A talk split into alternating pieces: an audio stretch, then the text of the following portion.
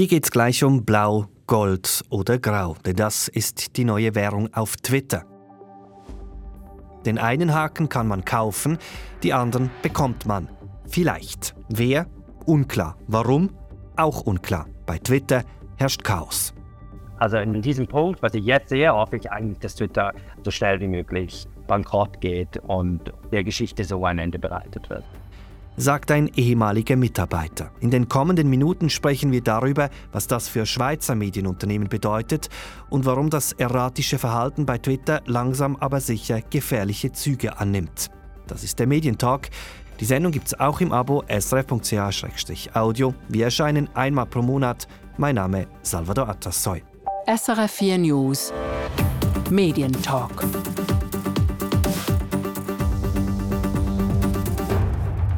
Blau, Gold oder Grau, so labelt Twitter seine Userinnen und User neuerdings. Glaub ich. Sicher bin ich nicht, weil das wechselt derzeit alle paar Tage einmal. Stand Ende April 2023 gilt, den blauen Haken kann man kaufen, jeder ohne Einschränkung. Oder man bekommt ihn, wenn man richtig viele Follower hat. Den goldenen bekommt man als offiziell verifizierte Organisation, den grauen als Regierungsstelle. Klingt simpel, aber es ist ein Durcheinander. Die meisten Medienmarken in der Schweiz hatten mal einen blauen Haken. Am 20. April sind alle verschwunden. Zum Beispiel bei Blick. Stand heute fast 290.000 Follower auf Twitter. Also vorläufig mal verzichten wir auf den Haken, sondern äh, ja, agieren ohne, weil die, unsere Leser wissen schon, dass Blick Blick ist. Das sagt Thomas Benkü. Er hat den Teamlead digital bei blick.ch. Twitter versucht jetzt mit den Verifizierungshaken Geld zu machen, auch bei den Verlagen. Ja, also der Preis wird einem ja angezeigt, wenn man äh, sich äh, registrieren will und als Priva Privatperson mit einem Jahresabo kostet das 6 Franken pro Monat und beim Business-Account mit dem goldenen Haken sind es dann 920 Franken pro Monat. Es ist aber weniger das Geld, das den Ausschlag gegeben hat.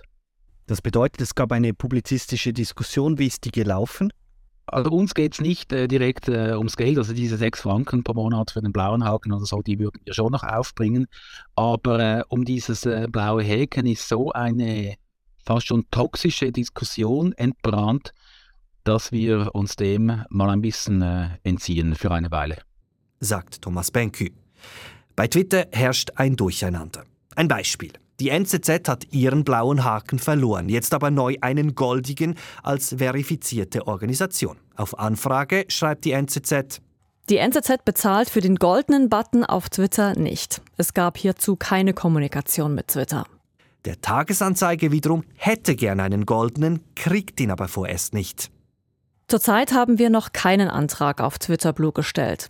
Jedoch haben wir mit einzelnen Kanälen Anfang April, zum Beispiel dem Tagesanzeiger, versucht, als Medienorganisation die Verifizierung als Goldstatus zu behalten. Dies hat aber bisher nicht geklappt. Für eine Verifizierung bezahlen, das zeigt eine kleine Umfrage, will vorerst niemand.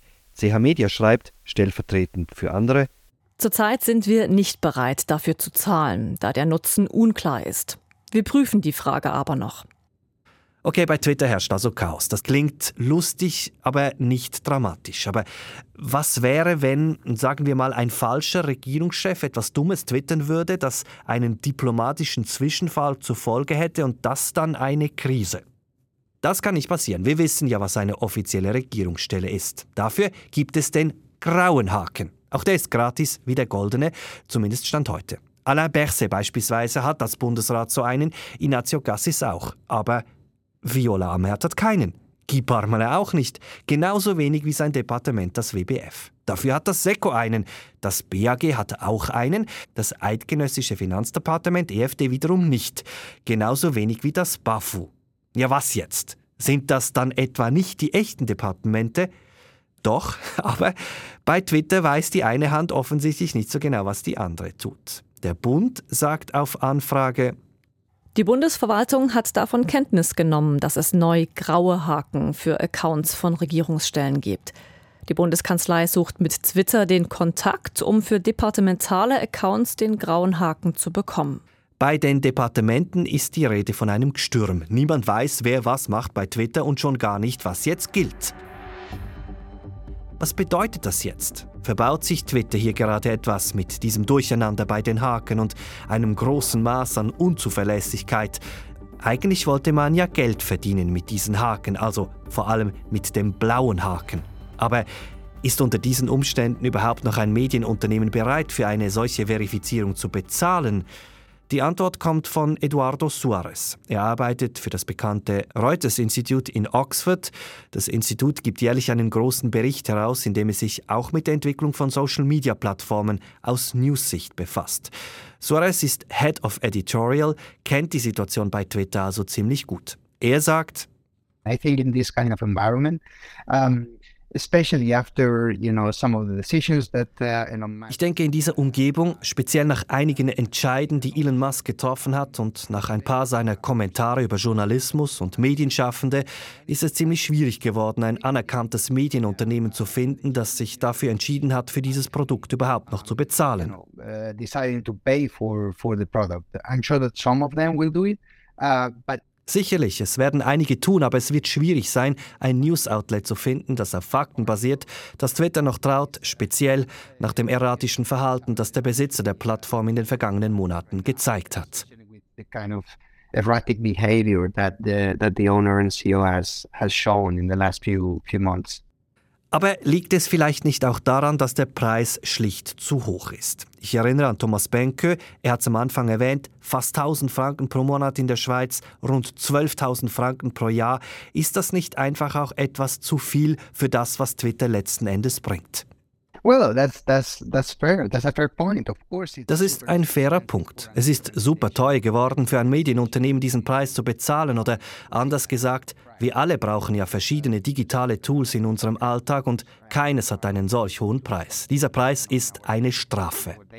uh, work, um, and none of them, uh, you know, had that kind of pricing. It's it's a crazy pricing. Um, is is is punishing. It it. it Vielleicht hat der Preis auch mit der Idee von Elon Musk zu tun, wie er sich Journalismus vorstellt, aber das ist nicht realistisch. Die meisten Medien sind ja nicht wie die New York Times. Sie haben nicht die Einnahmen einer New York Times oder einer Washington Post, besonders in kleineren Ländern und besonders in Europa, wo es viele neue kleine digitale Newsmagazine gibt, die nicht reich sind und darum kämpfen, neue Abonnenten zu gewinnen. Für die ist es schwierig, solche Beträge auf Twitter auszugeben. you know, uh, to make ends meet. Uh, and it's difficult for those news organizations to spend that kind of uh, amount on Twitter. Also, it's very important to take into account. uh, Dazu muss man auch bedenken, dass Twitter für die meisten Newsorganisationen nicht wirklich zentral ist. Vielleicht für die Medienschaffenden selbst, ja. Wir alle wissen, Journalistinnen und Journalisten sind ständig auf Twitter. Sie versuchen mit Quellen in Kontakt zu kommen, versuchen herauszufinden, was passiert ist, aber Twitter ist nicht zentral. Twitter präsentiert nur einen kleinen Teil des Traffics im Newsbereich. Es ist nicht so wichtig. Darum sehe ich kein Szenario, in dem Newsorganisationen das Bezahlen für Twitter-Dienste als nützlich betrachten würden, weder in Sachen Reichweite noch wenn es darum geht, sich selbst zu definieren. Mit einer Plattform, die immer unzuverlässiger wird von Monat zu Monat. actually useful, um, either in terms of uh, in terms of reach uh, or in terms of you know identifying themselves in a platform that is less and less uh, reliable right now um, than it was um, a few months ago. sagt Eduardo Suarez. Das Geschäft mit den blauen Haken, es harzt. Das sagt auch SRF Digitalredaktor Jürg Tschirren. So einfach wie Elon Musk sich das vorgestellt habe, sei es nicht. Dieser Plan scheint nicht aufzugehen, jedenfalls wenn man Schätzungen glaubt, die davon ausgehen, dass erst zwei Promille der Nutzerinnen und Nutzer bereit seien, für so ein verifiziertes Konto 8 Dollar im Monat zu zahlen. Auch viele Medienunternehmen, darunter etwa die New York Times, haben erklärt, dass sie nicht bereit seien, 8 Dollar im Monat für ihre Mitarbeiter und Mitarbeiterinnen zu zahlen, die Twitter nutzen und auch nicht die 1000 Dollar pro Monat, die eine Organisation für ein solches verifiziertes Konto zahlen muss. Das Ganze dürfte auch massive Folgen haben für die Werbekunden, ergänzt Eduardo Suarez vom Reuters Institut. Yeah, I think it's pretty damaging actually, and I think uh, especially. Ja, ich denke, das Ganze ist für Twitter sehr schädlich. Ich denke auch vor allem daran, dass Twitter ja Werbekunden braucht und zwar gute, potente Werbekunden, die sich in einem sicheren Umfeld präsentieren können und nicht in einem, das, sagen wir, demnächst in die Luft fliegt, so wie wir das jüngst wieder gesehen haben. Erst diese Woche haben wir einen User gesehen, der einen Disney-Account gegründet, einen goldenen Haken gekriegt hat und als verifizierte Organisation gelabelt war. Das sind verstörende Nachrichten für Disney und natürlich auch für andere große Unternehmen. Es zeigt ja quasi, dass die eigene Marke gekidnappt werden und für eigene Zwecke missbraucht werden kann. Darum glaube ich, dass es keine guten Nachrichten sind für Twitter, wenn man so unzuverlässig wird. Twitter braucht die großen Werbekunden. I don't think it's really, really good news for news to be so unreliable because they, uh, uh, for, for Twitter to be so unreliable because they need advertisers. Uh, big time. And you know, uh, in the last few weeks we've seen we all. In den vergangenen Wochen haben wir ja alle das Aufkommen von kleinen, teilweise recht merkwürdigen Werbekunden beobachten können in unserer Timeline. Das wiederum könnte ja auch bedeuten, dass die großen Werbekunden nicht unbedingt zurückkommen werden, zumindest nicht unter der aktuellen Führung. Und das ist ein großes Problem. Kommt noch dazu, viele Medienunternehmen, speziell Zeitungen, haben mittlerweile sehr bescheidene Einnahmen durch die Leserschaft. Was Twitter und Elon Musk hier versuchen durchzusetzen, ist ja, dass durch die Leserschaft Einnahmen generiert werden. Wir wissen aber aus der Forschung, gerade bei Zeitungen, dass sehr viel von der User Experience abhängt, ob jemand bereit ist, für Inhalte zu bezahlen. Das hat natürlich viel mit dem Content zu tun, aber auch damit, wie die zugehörige Webseite gestaltet ist oder wie eine App funktioniert. We're seeing that uh, many things on Twitter are broken. Uh, like suddenly, you know, sometimes links don't work or Auch hier haben wir in den vergangenen Monaten beobachten können, dass bei Twitter viele Dinge nicht mehr funktionieren, also dass beispielsweise die Link-Weiterleitungen nicht mehr gehen und das wiederum hat auch viel damit zu tun, dass Leute bei Twitter gefeuert wurden. Ich will es mal so sagen, was für Twitter spricht, ist, dass es derzeit keine wirkliche Alternative gibt. Also ich meine vor allem für Leute, die derzeit auf Twitter sind, für was sie wollen und sie brauchen.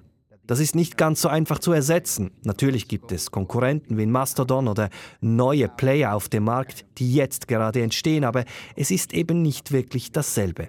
Das ist zumindest kurzfristig gesehen ein Vorsprung und Vorteil, den Elon Musk derzeit noch hat. Um, right now any other place um, being like Twitter. So I think that's probably the only advantage that I see uh, short term for, for Elon Musk. Die Finanzen dürften also nicht so gut aussehen bei Twitter. Wobei, sagt Jörg Schirren, das ist von außen schwer zu beurteilen, denn als privates Unternehmen muss Twitter nun nicht mehr regelmäßig Geschäftszahlen veröffentlichen. Die letzten Zahlen, die stammen noch vom zweiten Quartal des letzten Jahres und da machte Twitter einen Verlust von 270 Millionen Dollar.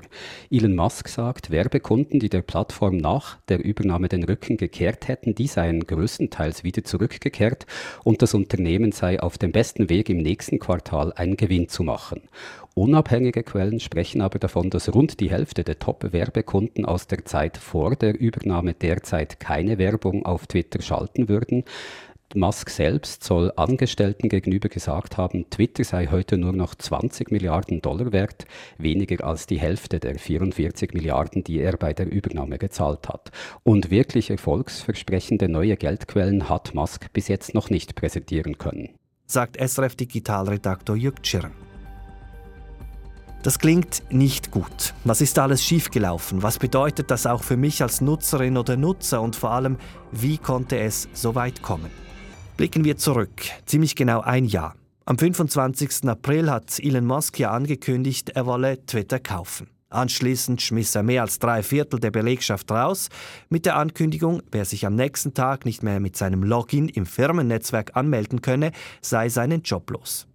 Vor der Massenentlassung haben 8000 Leute bei Twitter gearbeitet, heute sind es noch rund 1500. Einer der Betroffenen damals war der Schweizer Digitaljournalist Michael Jarschur. Er hat für Twitter gearbeitet, heute ist er bei der Financial Times. Über seine Twitter-Zeit vor Elon sagt er, das war ein, in einem Produktteam von, von Twitter, das sich um journalistische Produkte gekümmert hat ein Partnermanager, das heißt, ich habe mit Verlagen gearbeitet, mit JournalistInnen gearbeitet. Da wurde Verifikation natürlich auch immer ein Thema.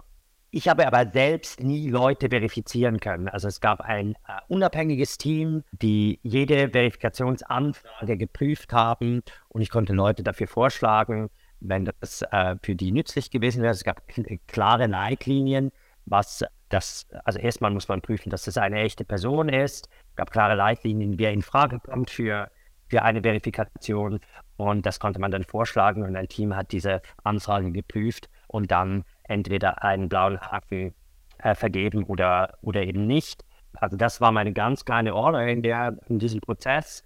Was auch wichtig ist, sich daran zu erinnern, ist, dass Twitter selbst damals schon, also vor vielen Jahren, äh, verstanden hat, dass dieser Verifikationsprozess, der so stark auf manuelle Arbeit von PartnermanagerInnen basiert, dass das nicht skalierbar ist und hat daran gearbeitet, einen Self-Service-Prozess zu starten, in dem jeder und jede Twitter-Nutzerin eine Verifikation anfragen konnte, auf Basis von öffentlich ersichtlichen äh, Bedingungen für einen blauen Haken. War quasi Notability in einer gewissen Region, also zum Beispiel, wenn Sie Bundesrätin sind in der Schweiz, dann wären Sie für einen blauen Haken in Frage gekommen. Wenn Sie ein, ein Journalist, eine Journalistin sind, einem großen Medium, wären Sie für einen blauen Haken in Frage gekommen. Weil es ging darum, mit diesem blauen Haken für NutzerInnen von Twitter Vertrauen zu schaffen, dass die sehen, ah, okay, das ist eine verifizierte Person, diese Person gibt es wirklich, diese Person ist, wer sie sagt, dass sie ist und deswegen kann ich dieser äh, Information dementsprechend vertrauen oder diese Information einfach korrekt einordnen. Sagt Michael Charjour. Twitter war immer schon eine wichtige Plattform für Leute aus dem Kommunikationsbereich, aber auch für die Wirtschaftselite. Nur das werde jetzt gerade eingerissen. Jemand kürzlich, den ich gehört habe, hat es beschrieben als Infrastrukturvandale, was heute passiert. Eine wichtige Infrastruktur für den Journalismus, bei weitem nicht die einzige, bei weitem nicht die wichtigste, aber auf jeden Fall eine wichtige Infrastruktur für den Journalismus. Das ist Twitter, wird jetzt zerstört auf eine diktatorische Art und Weise. Diktatorisch, weil man weiß nie, was passiert. Was heute passiert auf Twitter, wir wissen es nicht. Ob ich einen blauen Haken habe, wie ich ihn bekomme, was die Regeln sind dafür, ob der Haken vielleicht goldig ist oder vielleicht grau. Es gibt keine klar kommunizierten Regeln, es gibt keine Verlässlichkeit und deswegen verliert diese Plattform ganz schnell sehr stark an Wert. Sagt der Journalist Michael Jarjour, er arbeitet heute für die Financial Times. Fehlen die Regeln, fehlt eben auch das Vertrauen. Es herrscht dann so eine Art Willkür. Aber Vertrauen sei nun mal sehr wichtig für Plattformen wie Twitter, sagt Eduardo Suarez vom Reuters Institut. Well, confidence on Twitter is very difficult to measure, and obviously we don't have uh, data right now. Um, Vertrauen ist schwer zu messen. Wir haben hier gerade keine Daten dazu, seit Musk übernommen hat, aber wir wissen aus früheren Untersuchungen, dass Vertrauen in News in der Regel höher ist, wenn sie direkt konsumiert werden, wie wenn man sie auf Plattformen wie Twitter konsumiert. Das heißt also, die Konsumentinnen und Konsumenten wissen bei Social Media, dass sie Dinge finden, die zwar wahr sein können, aber nicht wahr sein müssen. Sie sind skeptischer gegenüber News, wenn diese in einer Umgebung konsumiert werden, die von einem Algorithmus gesteuert wird. Das gilt für alle. Für Twitter, aber auch für Facebook oder Instagram. Das zeigen unsere Daten aus dem Trusting News Project hier am Institut. Wenn es dann um die Nutzung von Twitter geht, da müssen wir immer wieder bedenken, dass Twitter kein besonders wichtiges Netzwerk ist, gerade wenn es um den Newskonsum geht.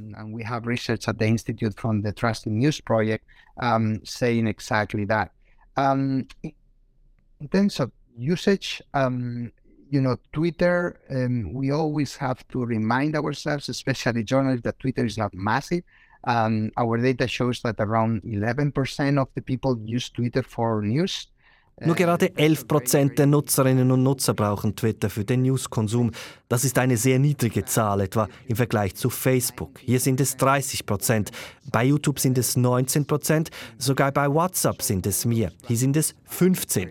Sprich, all diese genannten Plattformen sind also wichtiger für den Newskonsum. Twitter, das immerhin kann man sagen, war in den vergangenen Jahren sehr stabil, was den Anteil des Newskonsums angeht. Mal schauen, was jetzt passiert mit den jüngsten Veränderungen. Unser Digital News Report, also die wichtigste Publikation des Instituts, die einmal pro Jahr erscheint, kommt dann im Juni und dann werden wir sehen, welchen Einfluss das hat. Um, TikTok rising. We've seen um, Facebook going down, uh, although it's still pretty big. Uh, wir haben Plattformen wie Instagram gesehen, die im Newsbereich zugelegt haben, aber auch TikTok. Nicht so Facebook. Facebook hat verloren, auch wenn die Plattform sehr groß bleibt, aber keine Veränderung bei Twitter. Es sieht so aus, wie wenn die gleichen Leute Twitter immer gleich nutzen würden und das in den letzten zehn Jahren. Es zeigt auch, wie Twitter funktioniert. Die Plattform scheint vor allem ein Ort zu sein für News-Junkies, also für Menschen, die sehr nah am Newsgeschehen sein wollen, so wie Sie und ich. Wenn wir das also zusammen zusammenfassen. Für Medienunternehmen, gerade wenn es um Traffic geht, ist Twitter nicht so wichtig. Für die Politik hingegen schon, zumindest in gewissen Ländern.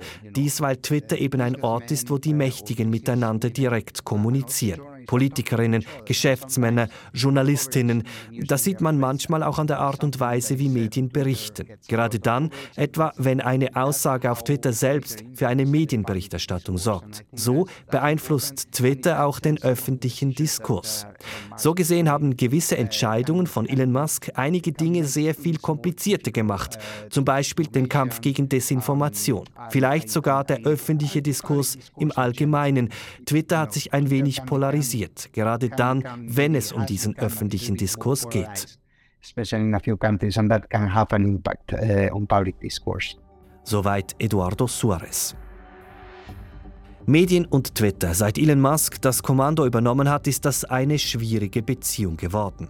Der Tiefpunkt kam aus meiner Sicht Anfang April, als Musk sich entschied, öffentlich-rechtliche Sender wie beispielsweise die BBC oder CBC, also Kanadas öffentlichen Rundfunk, als regierungsfinanziert zu labeln.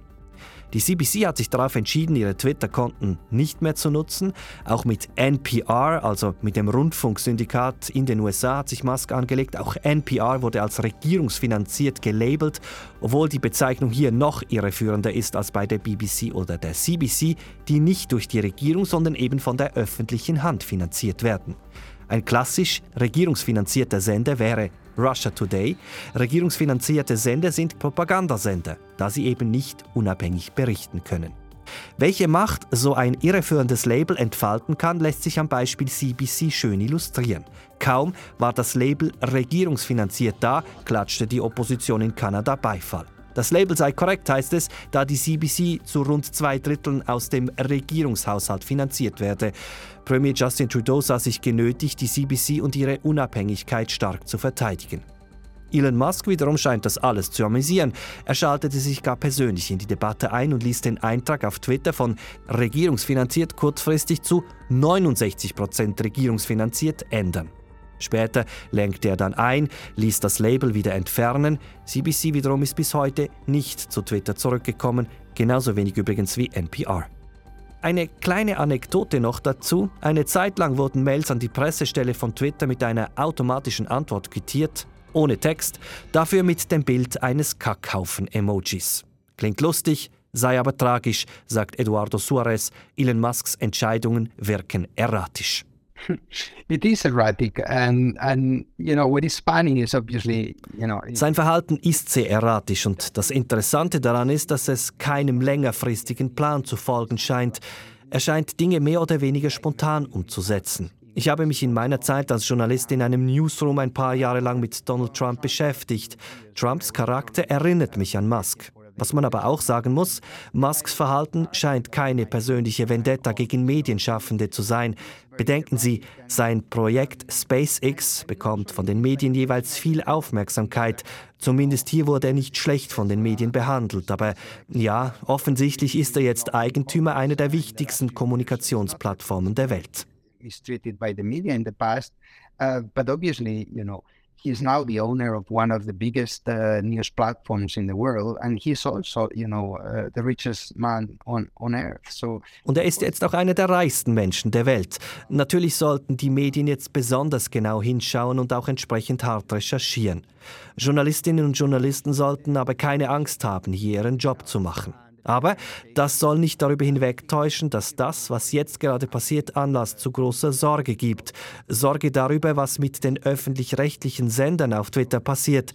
Besonders zu denken gibt mir die Vermischung der Grenzen zwischen öffentlich-rechtlichen Sendern und staatlich finanzierten Propagandagefäßen wie Russia Today oder Sputnik. Es ist wirklich schlecht zu sehen, wie diese beiden Dinge bei Twitter verwechselt werden. Es ist nicht nur unfair, es ist gefährlich, gerade mit dem Krieg in der Ukraine und der Invasion von Wladimir Putin. Uh, and. I think that's pretty terrible, and I, I think, um, you know, I, I can see why, you know. Ich finde das furchtbar und ich verstehe, warum NPR und andere klargemacht haben, wo sie stehen. Es ist etwas vom Schlimmsten, was wir bisher gesehen haben, aber für andere Medienunternehmen ist das Kalkül wohl ein wenig anders. Verlage wie die New York Times werden sich gesagt haben, wir wollen hier nicht in einen Nahkampf mit Elon Musk treten. Aber es gibt Diskussionen in den Redaktionen, überall, auch hier bei uns am Reuters-Institut, was man auf Twitter noch tun und wie man mit Twitter selbst in Kontakt treten soll. Denn offensichtlich ist Twitter heute eine andere Plattform als noch vor einem Jahr. Verlage haben heute mehr denn je limitierte Ressourcen. Sie müssen sich folglich gut überlegen, wo sie ihre Ressourcen investieren.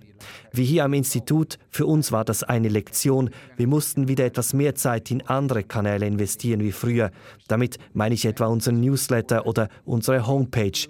Twitter ist einfach sehr viel unzuverlässiger wie früher. Wir haben keine Ahnung, was innerhalb eines Jahres alles passieren kann. Wer wird der Besitzer sein? Welche Bedingungen werden gelten? Wir sind immer noch auf Twitter, genauso wie viele andere Newsorganisationen, einfach mit einer etwas anderen Einstellung, einfach weil es sehr viel erratischer ist. Um, so we're still on Twitter, uh, and many news organizations are on Twitter, uh, but I'm sure that they are on Twitter uh, with a bit of a different attitude, especially, you know, given the fact that everything is so erratic, as you said. Sagt Eduardo Suarez, Head of Editorial am Reuters Institut. Wenn man das alles zusammennimmt, die fehlenden Regeln, unzuverlässig, erratisch, selbst Presseanfragen werden mit Emojis quittiert, soll man Twitter überhaupt noch nutzen?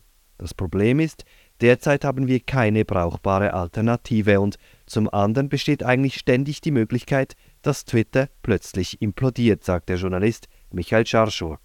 Am meisten Sorgen bereitet mir, wenn ich sehe, was heute auf Twitter passiert, dass Missinformation, Desinformation sich schneller verbreiten, dass sich Hass stärker verbreitet, dass es allenfalls auch offline, also in der Nicht-Internet-Welt zu, zu Schaden kommt, weil bestimmte Leute attackiert werden auf Twitter und die neuen Regeln, die neuen Algorithmen diese Attacken auch amplifizieren. Das ist die größte Sorge. Also in diesem Punkt, was ich jetzt sehe, hoffe ich eigentlich, dass Twitter so schnell wie möglich bankrott geht und der Geschichte so ein Ende bereitet wird. Das war's vom Medientalk. Diese Sendung gibt's nicht auf Twitter, aber auf Spotify und in jeder Podcast-App als Abo. Mein Name Salvador Atassoy.